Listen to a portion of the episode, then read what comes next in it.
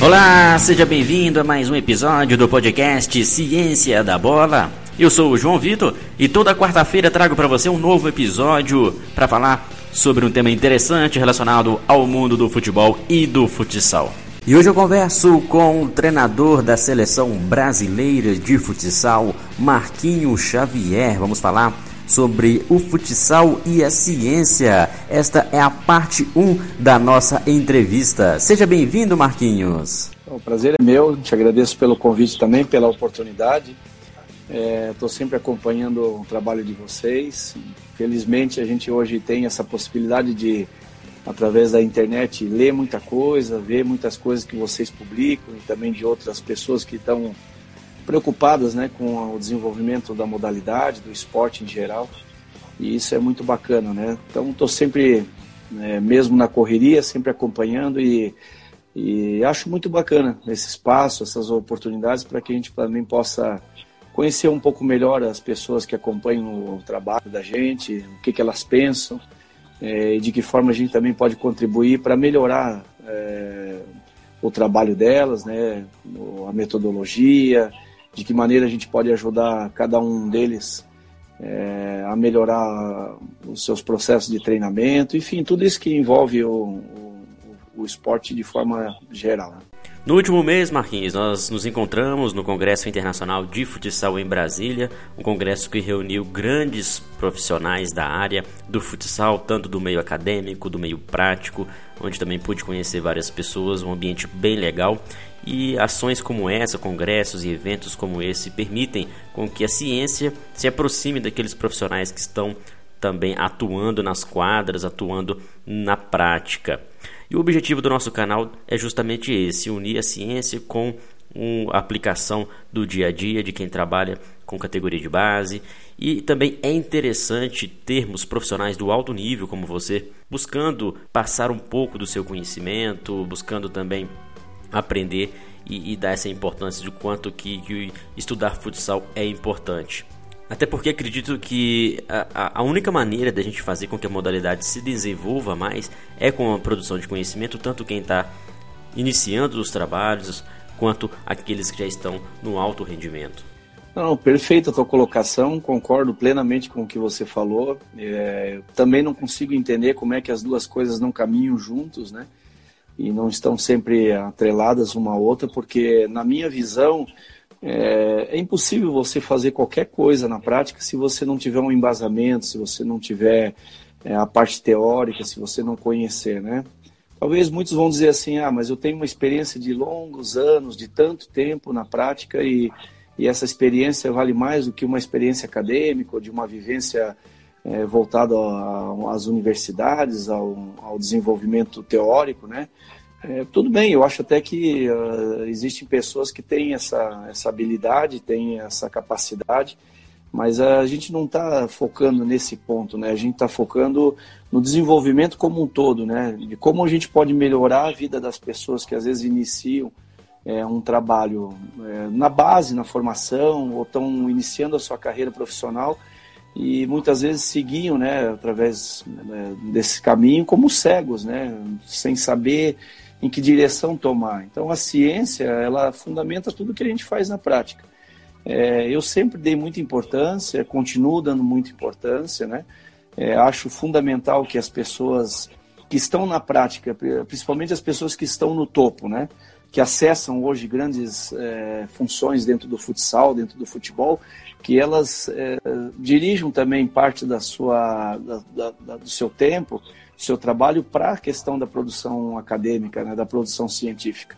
É, tem muitos poucos profissionais na ponta que estão atrelados a universidades, a centros de estudo, a centros de desenvolvimento. É, muito pouco, né? Você vai para a prática, acessa uma carreira profissional é, no topo e você acaba não produzindo nada, né? Você acaba gerando é, informação para você mesmo, para a tua equipe, para o teu staff, mas você não compartilha aquilo que você faz. Então, é, especificamente dentro da, da, da, da, nossa modalidade do futsal, é, a gente vê ainda muito, pouca, muito, muito poucas pessoas é, preocupadas com isso. Nós escrevemos muito pouco, nós publicamos muito pouco, Muitas vezes quem publica, é, às vezes não está no campo, né, não está lá no dia a dia, não está na prática.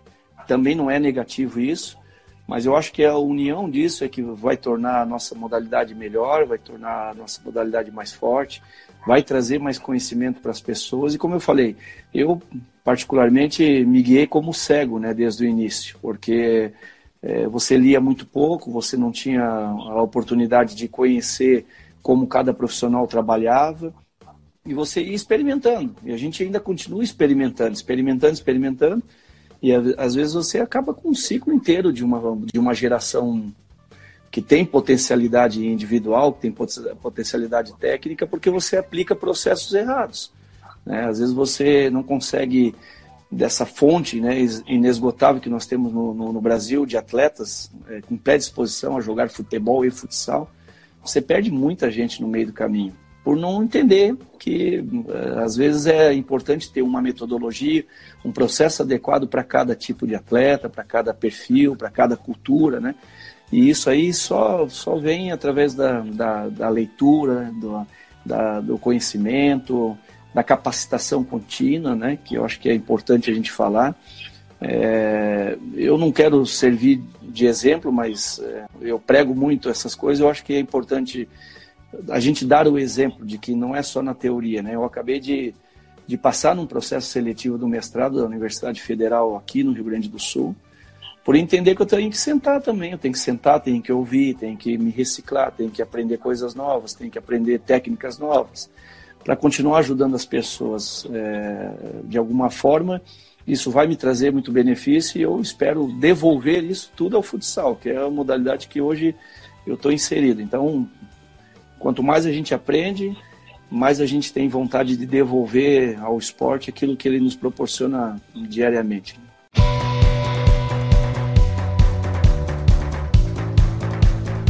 Em relação à produção e absorção de conhecimento, a gente vê que não é um problema apenas do futsal, do futebol ou do esporte, é um problema cultural e a gente sempre tenta mostrar a importância de que teoria e prática precisam caminhar juntas, não tem como separar uma outra. É, é, sempre importante, principalmente na nossa área, na nossa área de esportes, a gente tem que ter mesmo o conhecimento. E aí leva a outras questões. Para ser um treinador de futsal, qual caminho a pessoa deve seguir? Será se apenas o meio acadêmico pode preparar um treinador de futsal ou não? Um ex-atleta ali com a sua experiência de quadra, sua experiência prática, também pode se tornar um treinador de futsal ou a junção entre essas duas áreas, tanto área prática, área acadêmica. Para você, qual que é o caminho para alguém trilhar e se tornar um treinador de futsal? Então, como a própria modalidade, como o próprio esporte, né, são fenômenos complexos, né? Não é só uma coisa que te faz ser um bom profissional. Né? Acho que é uma união de vários fatores, assim como também eh, não é só uma ação ou uma valência dentro do jogo que te faz campeão, te faz vencer. São várias, né? É, essa questão é, da, do, do, atleta prático, né? Daquele que teve a vivência prática e que se torna treinador e daquele que sai do laboratório para virar treinador, é, eu acho essa disputa meio boba, né? Eu acho que não, ela não tem, não tem razão de existir. Eu acho que quem sai do laboratório precisa aprender com quem está na prática, assim como também quem sai da prática tem que ter humildade de aprender com quem está no laboratório. É, então, acho que são as duas coisas te, te, te, te tornam mais seguro, te tornam melhor. É, obviamente, tem muitos treinadores que, por terem vivido dentro do esporte, por terem sido atleta, eles têm um componente que é a, a questão da relação humana mais próxima às vezes, porque ele entende um momento de pressão, ele entende um momento de tensão, ele entende um momento de cobrança, porque ele vivenciou aquilo. Então, por ele ter vivenciado essa prática, ele tem uma sensibilidade maior e consegue agregar, às vezes, um grupo. Um ótimo, isso, isso é bacana. É, assim como aqueles também que têm a visão acadêmica, né, a visão da, da teoria, consegue tirar melhor proveito, às vezes, da questão física, técnica e até mesmo tática, por estudar esses elementos. Mas é, nenhuma coisa sozinha na minha cabeça ela é suficiente, porque em algum momento você esbarra ou na tua falta de prática ou na tua falta de conhecimento. Então, prefiro eu caminhar abraçado com as duas. Né? Usar a minha experiência prática, usar aquilo que eu entendo do jogo, aquilo que eu, que eu vivenciei com a minha experiência acadêmica, com aquilo que eu estudei, sabendo de que forma eu posso melhorar, às vezes, a performance do meu atleta. É, a gente também no Brasil tem uma, uma, uma, dificuldade muito grande de entender que mesmo nós sendo um, apenas um país, porque nós somos um país continental, nós temos várias culturas diferentes nos estados. É, a população do sul do Brasil é diferente da população do norte, do nordeste do Brasil. Digo cultura mesmo, cultura pura. Né? Nós temos aqui no sul uma, uma influência muito forte da colonização italiana, alemã, então nós temos hábitos, as pessoas têm hábitos diferentes. Então elas estão mais voltadas a um tipo de trabalho. No norte, no nordeste, nós somos o brasileiro puro mesmo, né? Nós temos aí a nossa essência e aí nós temos culturas diferentes. Se você não entender isso, você aplica aquilo, a, a, a, o que se vive no sul do Brasil, no norte e nordeste, e você aplica o que se faz no norte e nordeste no sul ambos têm tudo para dar errado, porque há uma diferença cultural. Assim como também quando nós estudamos algo que acontece fora do Brasil, não é copiar e colar, né? É, é, é ir lá, observar e saber de que maneira a gente pode adaptar isso no nosso país.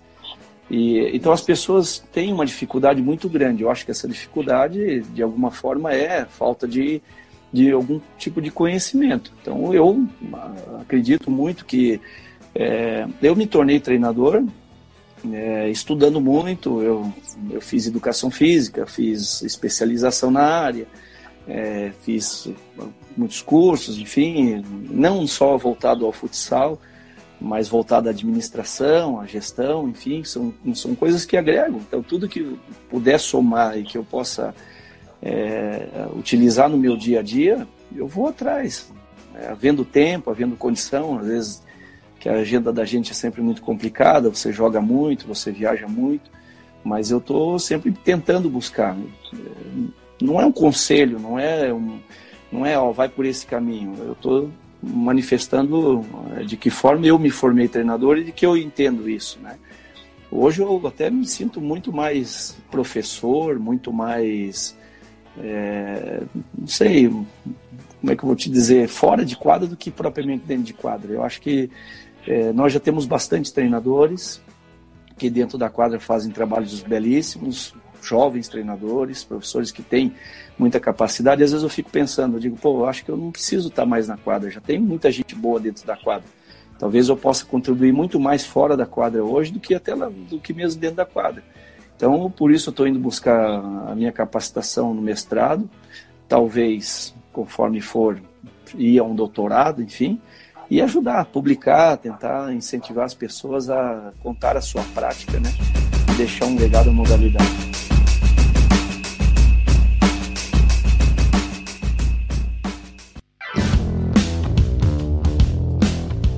Bom, Marquinhos, vamos mudar de assunto, falar um pouco de categoria de base. A gente sabe a importância de ter conhecimento, adquirir conhecimento para ser um treinador. E na categoria de base, o papel do treinador é mais um professor. E por que eu falo isso? Porque o papel maior é ensinar, promover o desenvolvimento. E muitos profissionais que estão ouvindo agora o nosso episódio de podcast têm certas dificuldades em o que ensinar, como ensinar e principalmente dentro do contexto de sua atuação. Muitos profissionais que trabalham com a base às vezes atuam com atletas de diferentes idades, 7 anos, 10 anos, 15 anos, isso muitas vezes dificulta o entendimento do que ensinar em cada período de treinamento. Com a sua experiência, com a sua prática e também seus conhecimentos, quais dicas a gente pode passar para esses profissionais para melhor promover a formação de atletas de futsal?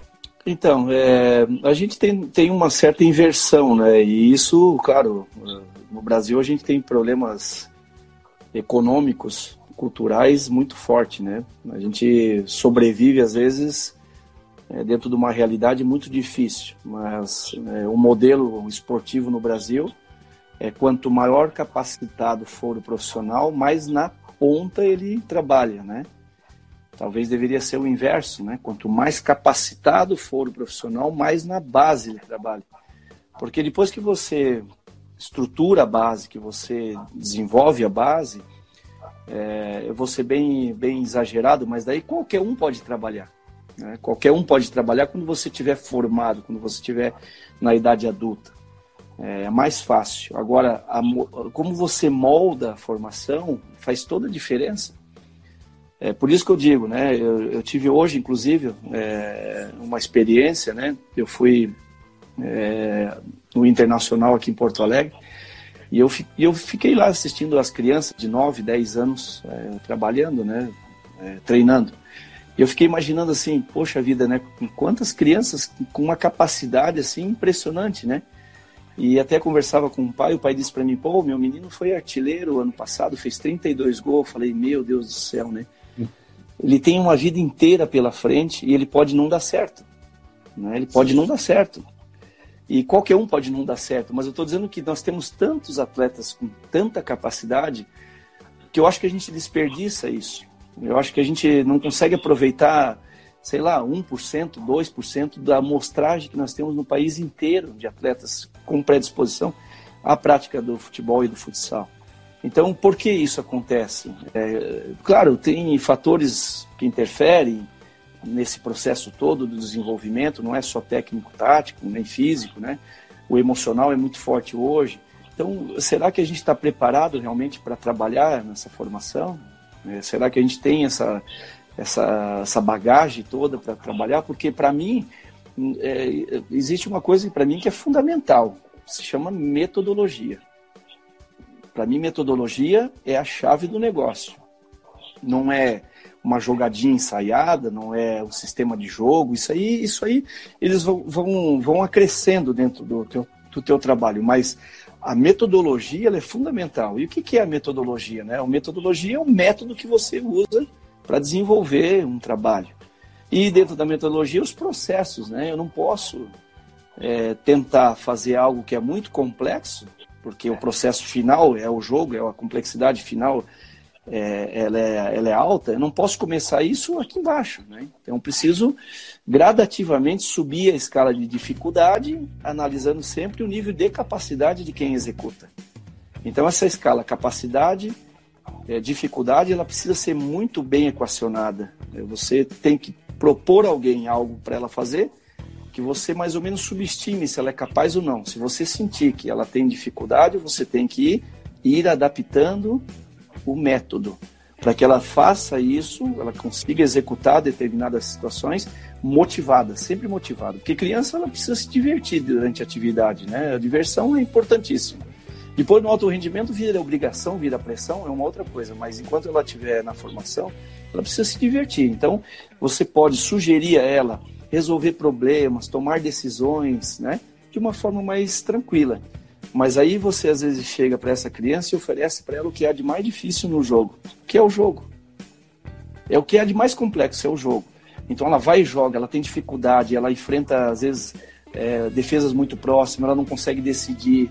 Então é, eu tenho aconselhado muitos alunos é, para que usem é, vantagens numéricas em prol do ataque, para que as crianças possam ter mais liberdade para tomar decisão, para que elas consigam enxergar melhor as, o que está acontecendo.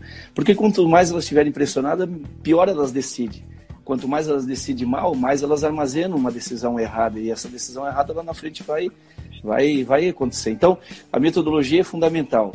Trabalhar na formação, né, com um nível de capacidade e de conhecimento alto, ajuda e faz toda a diferença. Por isso a gente vê em muitos lugares onde a, a formação, a base, ela é muito bem feita, porque os profissionais estão, estão preparados para isso. Em outros lugares, a gente desperdiça essa, essa fonte né, que a gente tem de, de, de talento. Então, é importante sim conhecer. Mesmo que eu tenha toda a experiência do mundo, que eu tenha sido um ex-atleta, eu tenho alunos que são ex-atletas, né? É, e que são professores, que são grandes professores, mas eu os incentivo. Leia, estude, vá buscar, vá buscar informação. É, não é um banco de faculdade que vai te tornar um profissional, mas ele vai te trazer conhecimentos importantes, questionamentos importantes. Eu acho que eu já, nessa minha carreira no esporte, eu já me transformei várias vezes, já mudei, né? já mudei a, a minha forma de pensar, de agir. Por quê? Porque me deparei com alguma coisa, raciocinei. Você tocou agora num assunto muito importante, quando a gente está muito focado no que a gente faz, tudo que está ao redor da gente, a gente associa ao trabalho da gente. Então, você vai, você vai ler um livro de física, você lê alguma coisa e diz, opa, futsal. Você já consegue escrever alguma coisa sobre aquilo, porque você começa a transportar tudo para a tua vida é, profissional. E, e, isso, é, de alguma forma, é muito legal, porque são adaptações. Tudo se adapta. Eu acho que todas as profissões elas se adaptam, elas, elas convergem para o mesmo caminho. Inteligência emocional, é, força mental, equilíbrio, né? Além das questões físicas que no esporte são, são, são importantíssimas, né? E cada vez fica mais evidente essa necessidade de entender também de outras áreas que não sejam específicas da modalidade. Então é até interessante que o filósofo, não me recordo o nome neste momento, mas ele diz que quem só sabe de futebol, pouco sabe de futebol. É, trazendo para o contexto do futsal, quem só sabe de futsal, pouco sabe de futsal. A gente tem que entender de diversas outras áreas, gestão de pessoas, liderança, capacidades também físicas, enfim, todo um contexto e cada vez mais aprender buscar esse conhecimento e se atualizar para ser um bom profissional. E dentro disso, um assunto bem relevante, já que a gente está falando de formação de base, a gente vê que no Brasil, um país enorme, com vários praticantes de futsal, mas pouco processo organizado a gente tem, a gente perde muitos talentos em comparação a outros países da Europa, países até menores, mas que conseguem ser mais efetivos na formação de atletas. Importantíssimo. É justamente esse, esse, esse ponto que a gente deve, que a gente deve é, é, raciocinar e se questionar. É, está, está existindo um equilíbrio entre o potencial técnico né, e o trabalho desenvolvido em outros países, com uma amostragem muito menor. Sim. Então, se, seguramente, se nós tivéssemos aplicação de metodologias que fossem realmente eficientes, eu acho que dificilmente nós seríamos alcançados.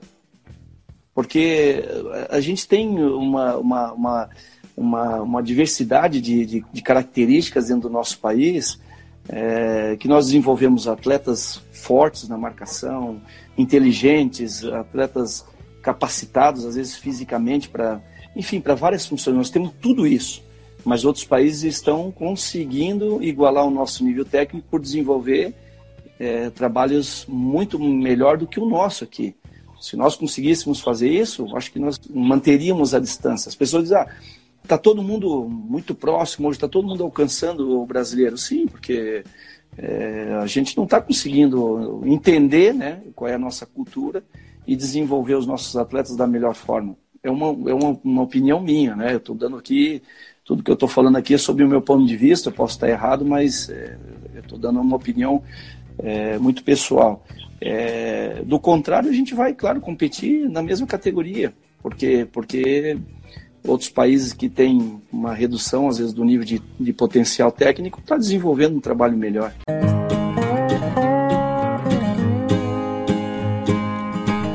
Na organização de treinamento, seja na base ou no profissional, é sempre interessante a gente entender sobre a metodologia, né, Marquinhos? É interessante a gente saber quais exercícios serão aplicados de acordo com a necessidade da equipe.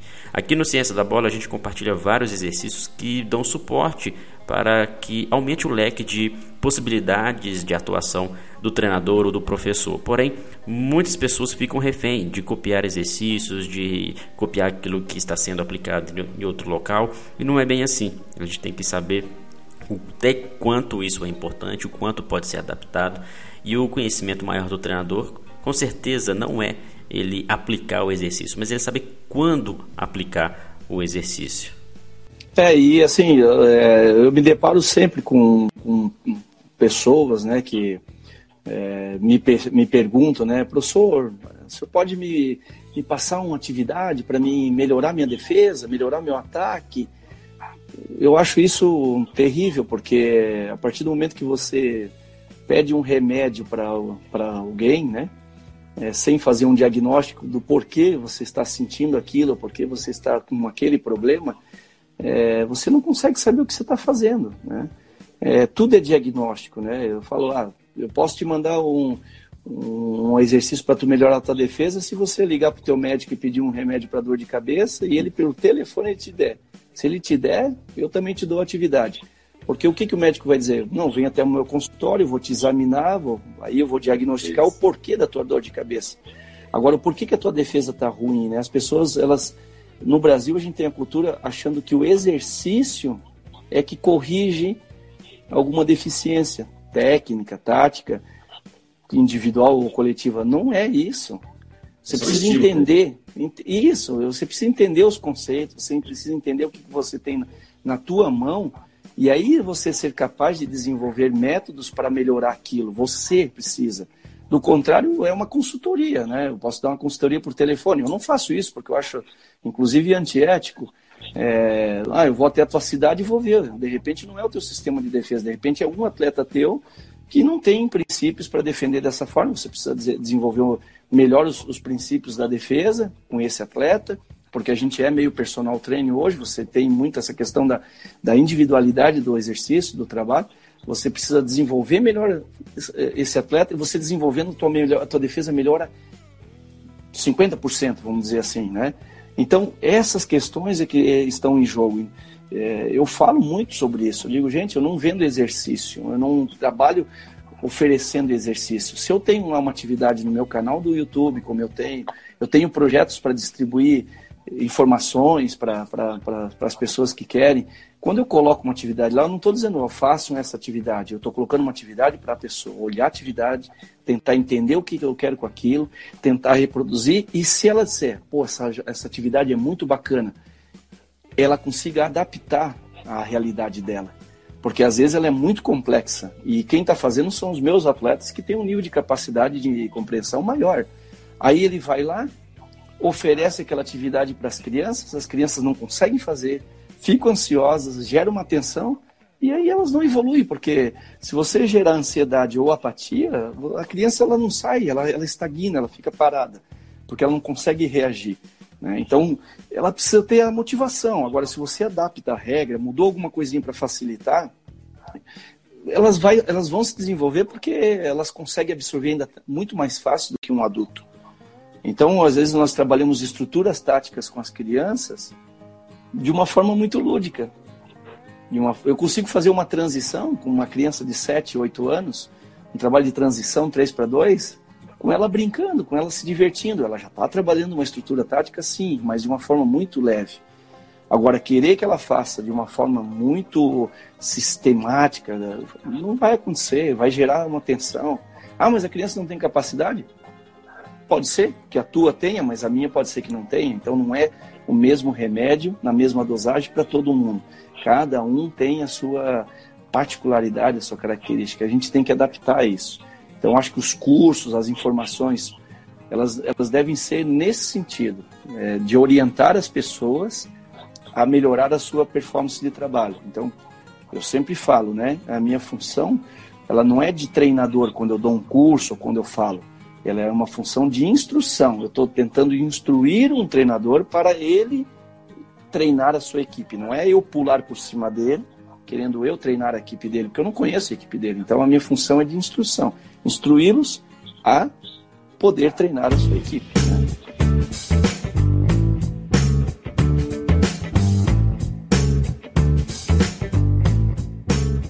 Tem um vídeo até no YouTube, depois uh, o pessoal pode, pode procurar.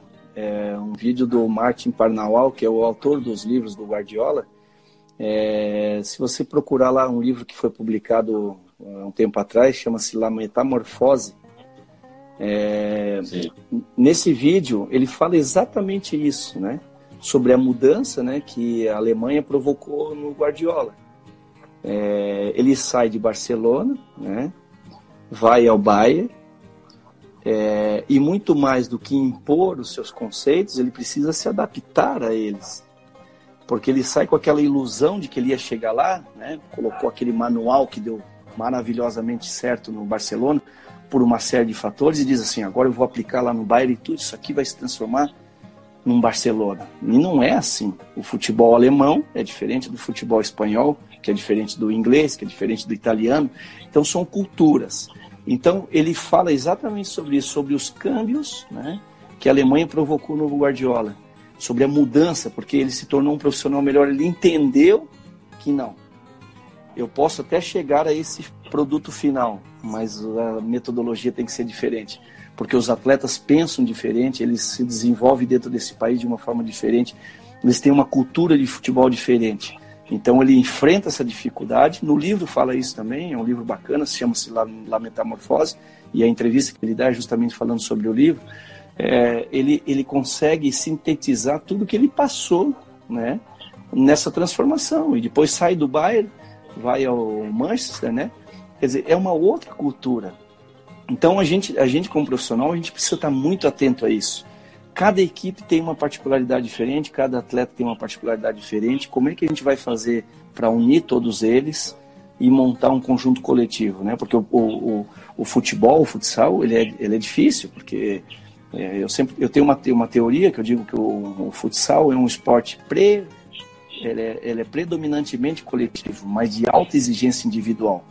Então ele é muito exigente individual. Então você tem que ter uma preocupação muito individualizada com cada um deles. Se você não conectar os atletas, não tem coletividade, né? Vai ter uma dupla aqui, um trio ali, de repente um, jogador jogando individual, os outros três jogando de outra forma.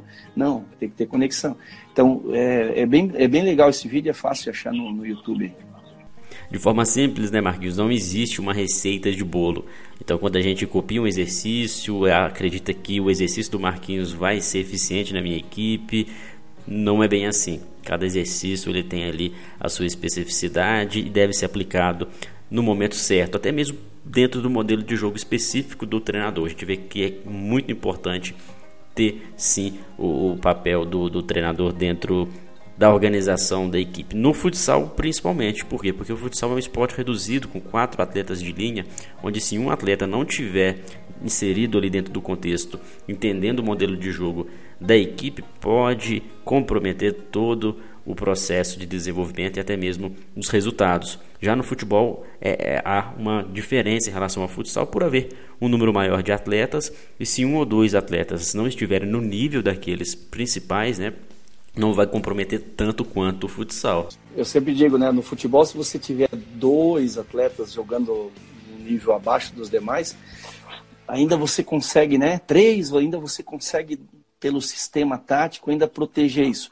No futsal é cirúrgico. Um atleta abaixo do nível compromete toda a formação. Não tem jeito, não tem como. Então, os quatro, né, de linha mais o goleiro precisam estar muito integrados, né? Precisam estar sempre muito, muito atentos.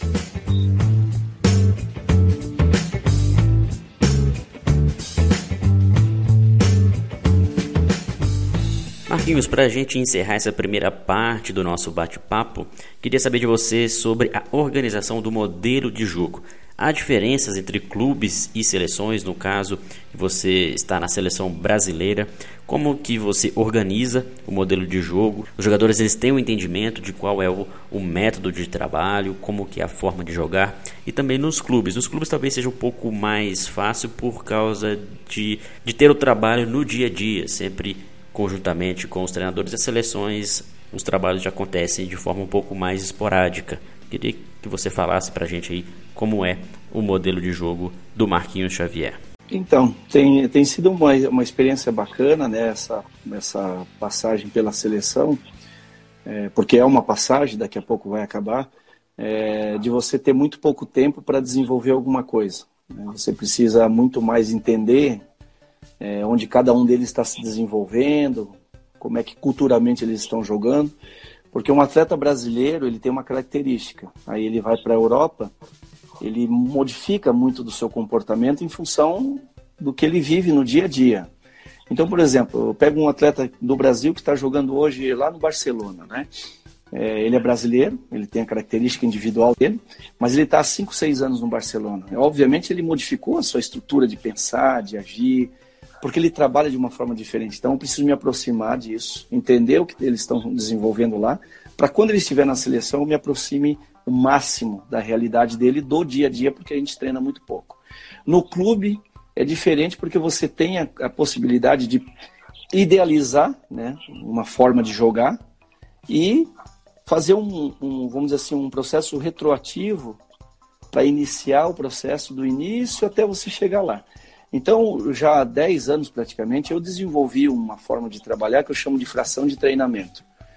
Eu inicio é, a, a, minha pré-temporada, a minha pós-pré-temporada, com atividades muito simples, é, visando conectar os atletas primeiro em pares, depois eu começo a aumentar o nível de, de, de complexidade em trios, até que eu consiga formar um quarteto, né?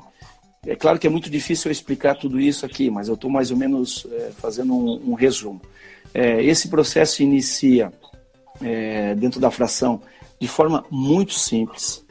E aos poucos, quando eu percebo que o atleta já está memorizando um padrão de movimento e ele consegue compreender também o que está acontecendo ao seu redor, eu dou alguns estímulos para que ele também tenha é, uma possibilidade de visualizar situações que vão acontecendo. Aí eu vou aumentando a dificuldade até eu encontrar o que eu digo de performance total, né? quando eu consigo conectar os quatro. Depois disso, existe um outro processo que é tentar fazer com que todos os desenhos, né, todos os sistemas, seja ele 3.1, seja ele 4.0, seja ele 2.2, te levem para o mesmo local. Então, hoje, para mim, o desenho é mera configuração. Para quebrar, às vezes, um sistema de defesa, ou para, de repente, é, manipular é, a, a postura defensiva do adversário, só isso. Mas todas as ações que nós tomamos dentro do jogo, eu posso usar qualquer desenho que elas caminhem para a mesma coisa. Eu chamo de jogar livre, organizado. Ou seja, os atletas eles têm muita autonomia para tomar decisão dentro do jogo, muita autonomia. Então é, é, a gente cobra muito o primeiro, o primeiro, o primeiro momento, né? O primeiro, primeiro desenvolvimento. Depois do primeiro desenvolvimento, o jogo está muito na mão deles. E eu divido a quadra em três processos, que eu chamo processo de evolução, processo de evolução 1, processo de evolução 2, processo de evolução 3, onde para cada espaço da quadra existem comportamentos diferentes, existem atribuições diferentes. Como exemplo prático, eu não proíbo o atleta de driblar na saída de pressão. Eu aconselho que não o faça. Por quê? Porque o benefício é muito pequeno em, em, é, em proporção ao risco que ele corre eu incentivo que ele faça isso no último processo. Então, minha função como treinador é de fazer com que o jogo saia da pressão, parta para a organização e no último, na última porção do campo, do, do, da, da, quadra, eu entrego o jogo para o atleta, dizendo agora o jogo é teu, agora você faz o que você quiser. Então, estou dando uma síntese, é, como eu falei, não é que seja complexo fazer, é complexo talvez explicar, porque é muita informação, mas é mais ou menos isso. É, é, a gente tem uma modelação de toda a estrutura, desde as das linhas, de como o atleta deve se comportar em cada espaço da quadra, utilizar bem as amplitudes da quadra, eu chamo de canaletas, né? Quando a gente corre bem próximo às linhas laterais, chamo de canaletas, então a gente está jogando sempre muito afastado, aproveitando ao máximo o volume da quadra que a gente tem. Eu acho que hoje os atletas eles se afunilam muito, por isso que o jogo é muito de transição no futsal, porque eles se afunilam demais afunila a defesa e sobra muito pouco espaço, já numa quadra que já não tem muito espaço.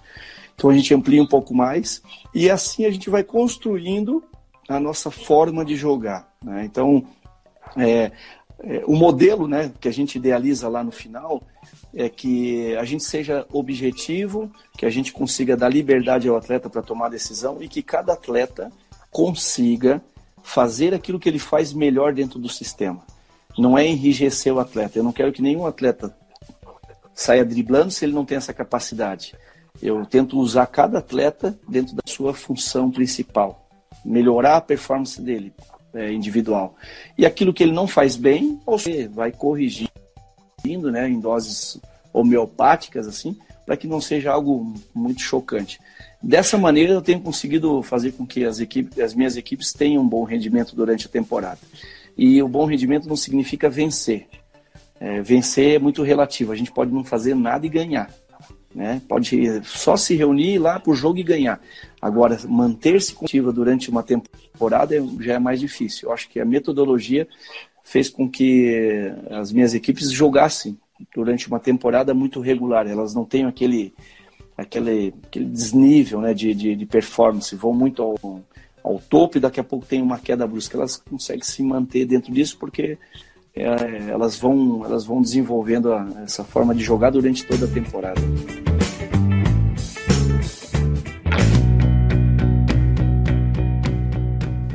E esta foi a primeira parte do nosso bate-papo com o professor Marquinhos Xavier. Não deixe de acompanhar o restante desta conversa no próximo episódio, o episódio 3 do podcast Ciência da Bola.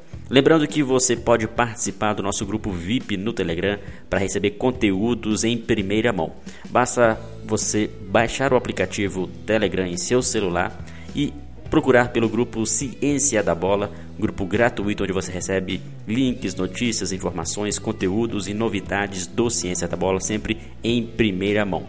Não deixe também de acompanhar o nosso site com vários materiais, conteúdos nas redes sociais, no YouTube, inclusive com os nossos cursos. Até o próximo episódio.